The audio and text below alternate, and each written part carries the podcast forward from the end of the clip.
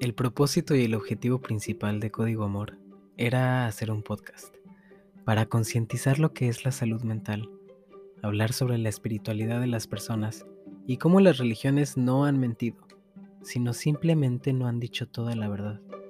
Se trata de cambiar como sociedad, como raza, y encontrar nuestro espacio y lugar en este vasto universo, del cual no solo formamos parte, sino somos uno con él. El proceso hasta ahora ha sido muy difícil y complicado, pero no podría sentirme más completo y feliz. Curioso porque yo lo mencioné en el primer episodio y dije que esto iba a ser el trabajo de sombras más grande de toda mi vida.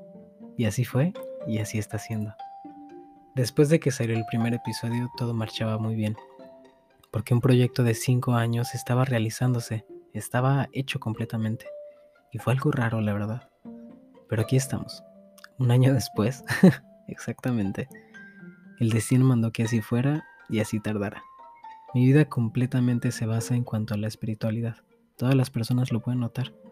Todo cambió de una manera que ni siquiera yo pude imaginar y controlar sobre todo. Me volví chamán, de alguna forma pública, porque fue como una segunda salida del closet. el closet de la escoba. Lo más complicado es que no todos están listos para seguir un camino similar. Y está bien. Así como mi destino fue despertar al mayor número de personas que pueda es destino también de muchos permanecer dormidas y experimentar lo que su alma necesita para su evolución. El amor es la energía más poderosa que jamás ha existido. Y eso es algo que Disney al menos ha dejado en claro en sus programaciones. ¿Conocen algo sobre MK Ultra? Yo no les voy a evidenciar pruebas, ni voy a luchar por convencerlos de que esta es la realidad. Esta es mi realidad, y tuve la fortuna de saber que no soy el único en este proceso. No soy el único despierto. Hay miles de personas alrededor del mundo haciendo el trabajo que nos enlistamos voluntariamente a hacer. Asistir al humano en su proceso de ascensión. Las pruebas, el mismo sistema que se está quebrando, se las va a entregar a ustedes. La luz ganó y es por eso que este movimiento comenzó. Estamos viviendo historia y el despertar espiritual más grande de toda la historia de la humanidad es el regreso de la conciencia de Cristo sobre nosotros. Que por cierto, Jesús era una persona increíble. Era un hippie, fumaba hierba y era una semilla estelar arturiana, enseñándole al mundo lo que por milenios nos han ocultado, una conciencia unificada.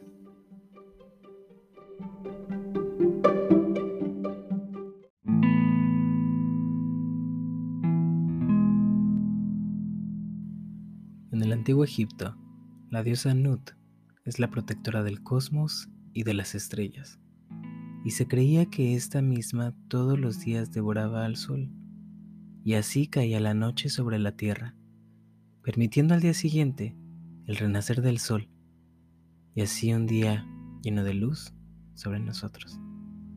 Comprendido, amado y protegido, fue luz. Luz es la etapa en mi vida en que las responsabilidades aumentaban porque entraba en la etapa maravillosa de la prepa. Me costó mucho dejar a mis amigos de la secundaria atrás, pero de la misma manera estaba súper emocionado de poder empezar de nuevo. Lo veía como un reinicio a mi vida y poder ser alguien nuevo. Al terminar la secundaria fue un momento de tristeza. Estaba diciendo la diosa a personas maravillosas. Yo sabía que con muchas iba a ser la última vez que las iba a ver Entrar a preparatoria fue de las etapas más fascinantes y mágicas que tuve en mi vida, porque me sentía grande, representaba un nuevo comienzo, tenía algo a mi alcance, poder ser una nueva persona, la que yo quisiera. Es así como esta etapa se sintió como un amanecer, cálido y próspero. Y honestamente todo fue gracias a Sebastián, mi primer amor. Esto es luz la segunda parte de Catarsis, una historia con luz de luna.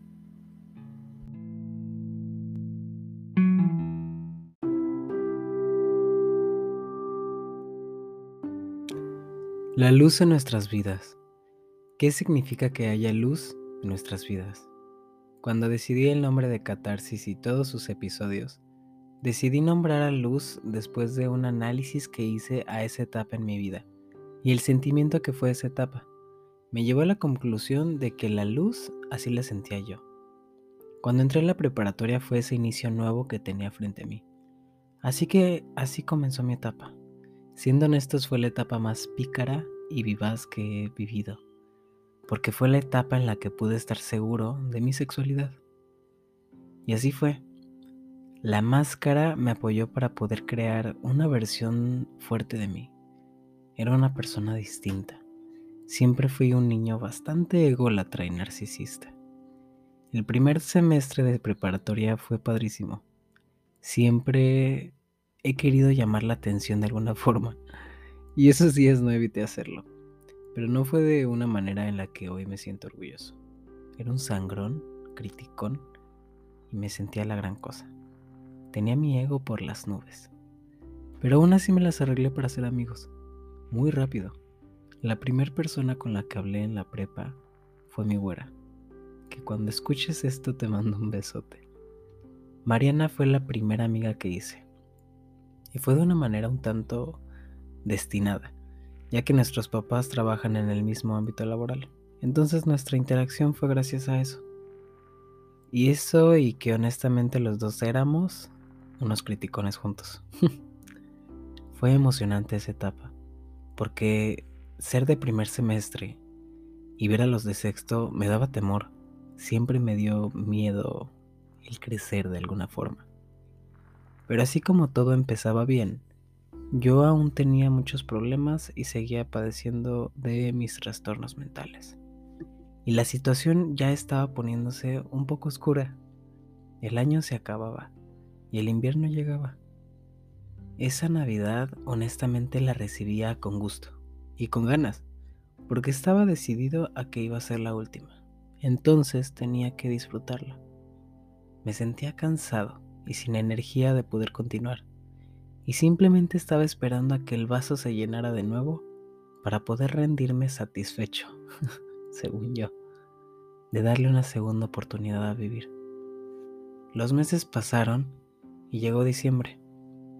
Ese mes siempre ha sido para mí un poco, no sé, incomprendido y complicado, porque siempre y cada año me siento de distinta manera. Entonces era una experiencia extraña. Eran los meses en los que la vida se sentía única y momentánea. Era el maravilloso presente. Había elegido una fecha, el 31 de diciembre, año nuevo lo sentí simbólico o dramático quizá. Necesitaba mucha atención. El año iba a terminar y yo iba a terminar con él. Fue en la víspera de Nochebuena, un 23 de diciembre. Es un día mágico, son los preparativos para el gran día, que es la cena de Navidad. Fue en ese día que llegó Sebastián. Solo recuerdo como fue un momento mágico y feliz. Yo le mandé solicitud por Facebook y él fue el que me mandó mensaje. Desearía poder tener esas conversaciones, pero son tan, la verdad, tan viejas que se han perdido. Lo más gracioso de esa historia, que cada que la cuento, es que cuando yo le pregunté cómo estaba, él simplemente me respondió con un very, dos puntos y un tres. Automáticamente no supe qué hacer, cómo reaccionar y sobre todo saber si la había cagado de alguna forma o si se trataba de alguna jerga del coqueteo con la que yo no estaba relacionado. Pero no, simplemente era distraído y no supo por qué respondió eso. Pasaron los días y no dejamos de hablar ni un solo día en los casi cinco años de relación que tuve con él. Fue hasta principios de enero que tuvimos nuestra primera cita. Jamás había estado tan nervioso en mi vida. Uno porque estaba mintiéndole a mis papás del con quién y a qué iba a la plaza. Y en segundo, porque yo aún seguía en el closet. La experiencia del primer amor creo que es la única que jamás, jamás se olvida. Porque es la primera vez en tu vida donde compartes con alguien cada aspecto que podría parecer irrelevante de tu vida con alguien más. Cuando Sebas llegó a mi vida, Vino para cambiarla completamente. Fue la primera persona que supo mi historia, sin filtros y ni partes omitidas. Fue el primero en conocer a Gibran, por quién era en realidad, y me demostró que vale la pena vivir por una simple y sencilla razón, el amor.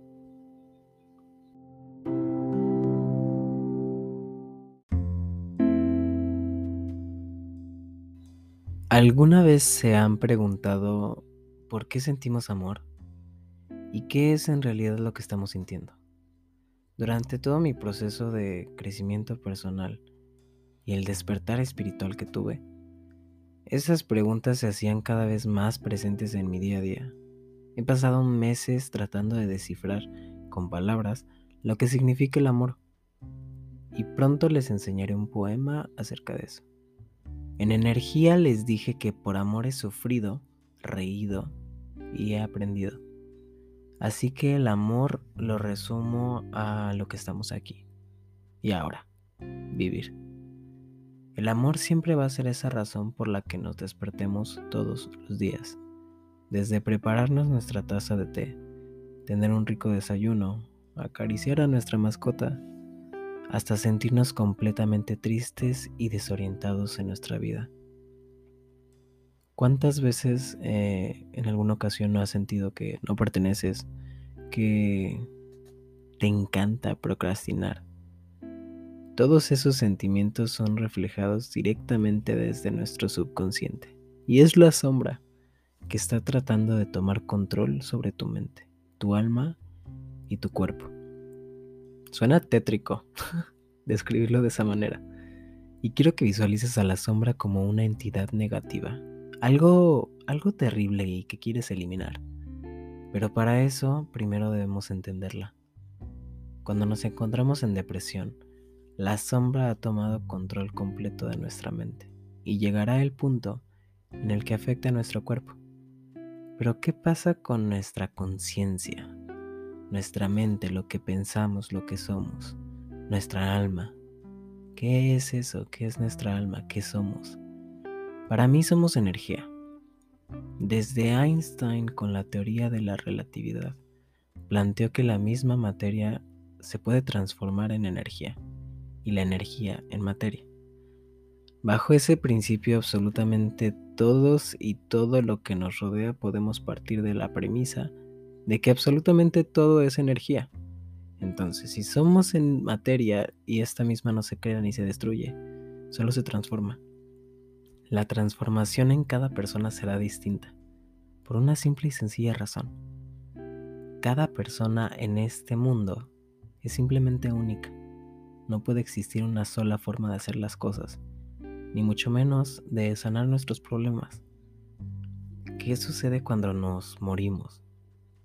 Es el miedo más grande que le tiene el humano. Somos materia y esta misma no se va a crear ni se va a destruir, simplemente se va a transformar. Cuando nos morimos, obviamente nuestro cuerpo físico se pudre eh, y deja de existir, se convierte en otra clase de materia. Pero ¿qué pasa con la conciencia? ¿Qué pasa con ese pensar, con lo que nos identifica a nosotros con el yo soy. Y es aquí donde yo le doy la bienvenida a la reencarnación. Código Amor va dirigido a las personas correctas y en el momento correcto. Las casualidades no existen, simplemente es destino y todo momento es perfecto. La reencarnación es un tema que sigue siendo un tabú a nivel mundial. Sin embargo, tienes que entrar más a fondo en temas que quizás siguen siendo una incógnita para ti. Nuestra alma va a ser esa esencia pura, esa energía vital y divina, única, que nos forma a todos nosotros.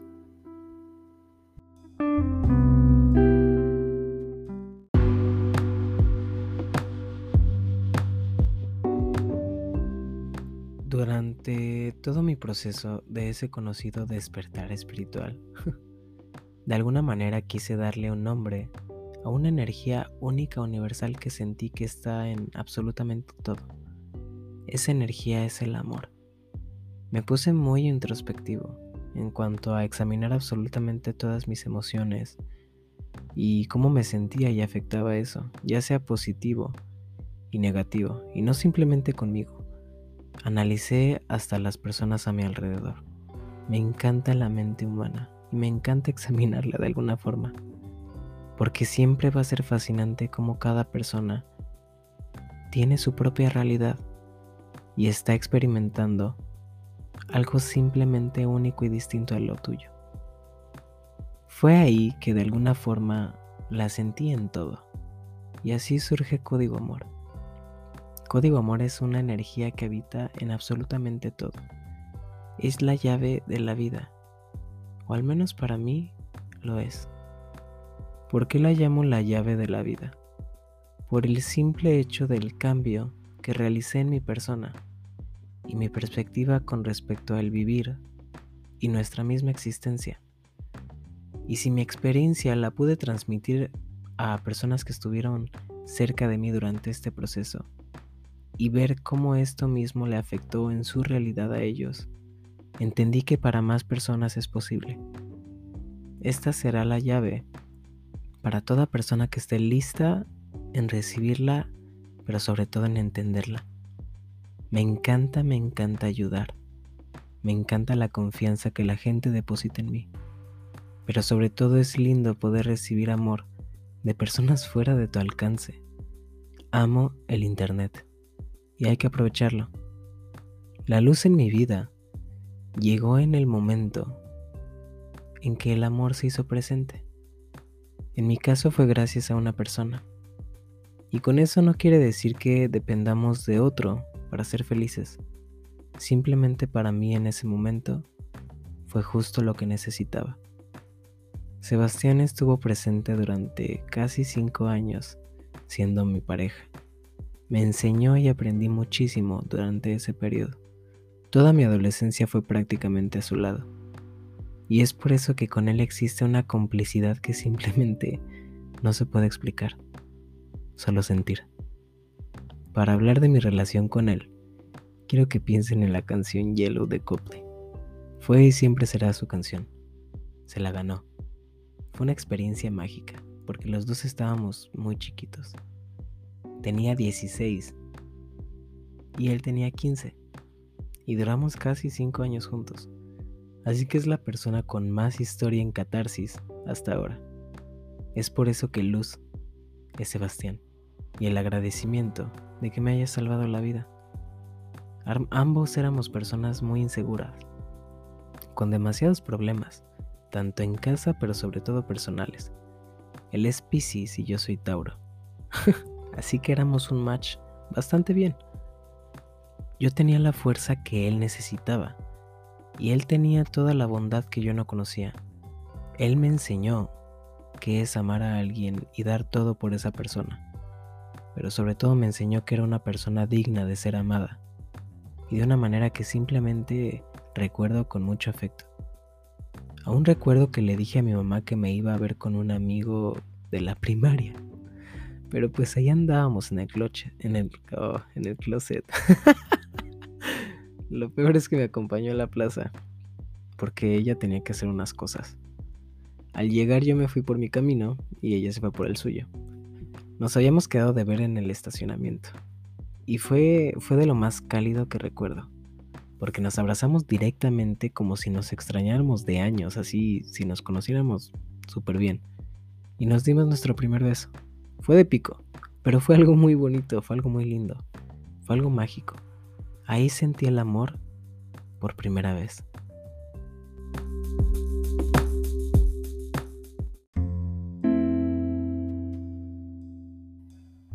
El error que siempre cometemos, depender de una persona. Ponemos nuestra felicidad sobre otra persona, por una simple razón. No extrañamos como tal a esa persona, sino extrañamos a la persona que nosotros éramos cuando estábamos con esa persona. Empezando mi vida espiritual, tuve la oportunidad de ver toda mi vida, analizarla y sobre todo entenderla desde una perspectiva muy diferente cuando terminamos la relación Sebastián, y yo, fue precisamente el problema principal. la dependencia que teníamos el uno del otro. Y en la actualidad siento que es un problema que todas las relaciones están afrontando ahorita. Son sus propias expectativas del otro los que en su momento harán que se lastimen y queden decepcionados. Ir a terapia es uno de los actos de amor propio más grande que existe, pero para que la ayuda funcione siempre se necesita que la persona quiera ser ayudada.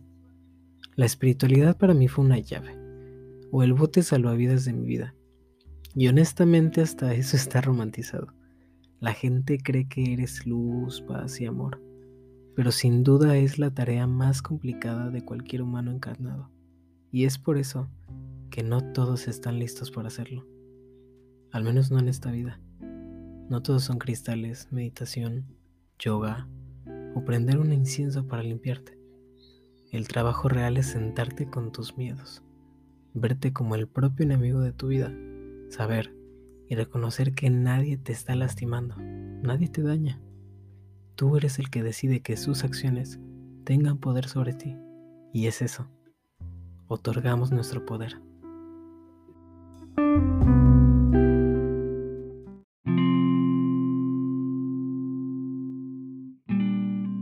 El Homo estelaris, la próxima evolución humana. Cuando les dije que otorgamos nuestro poder, estaba hablando literalmente. No todos están listos para entenderlo, aceptarlo y sobre todo vivirlo en sus realidades, como lo siempre lo digo. Pero el humano ha sido controlado, direccionado y manipulado durante miles de años, haciéndole servir a lo único que lo separa del todo, su ego. La mente humana y lo que es nuestra conciencia es uno de los grandes misterios de la ciencia, que la espiritualidad ha podido entender de una manera sensorial durante siglos el humano ha atravesado un periodo de crecimiento y evolución, humanos destinados a esparcir la luz y verdad, haciendo que más conciencias del colectivo despierten. ¿Qué se necesita para, para despertar al humano? Me, me pregunté. Y bueno, hasta ahora va un culto pedófilo mundial que ocurre ante nosotros y el evidente cambio climático que es simplemente la Tierra ajustándose a nueva energía recibida por el Sol y está cambiando sus polos magnéticos. O hasta que la brujería se ponga de moda y un niño descubra que es un alien y que vino a despertar al humano en esta nueva era porque está viviendo en una Matrix. Hasta también el país de la libertad y de la democracia, Estados Unidos, tuvo un fraude electoral que lo planearon tan perfecto.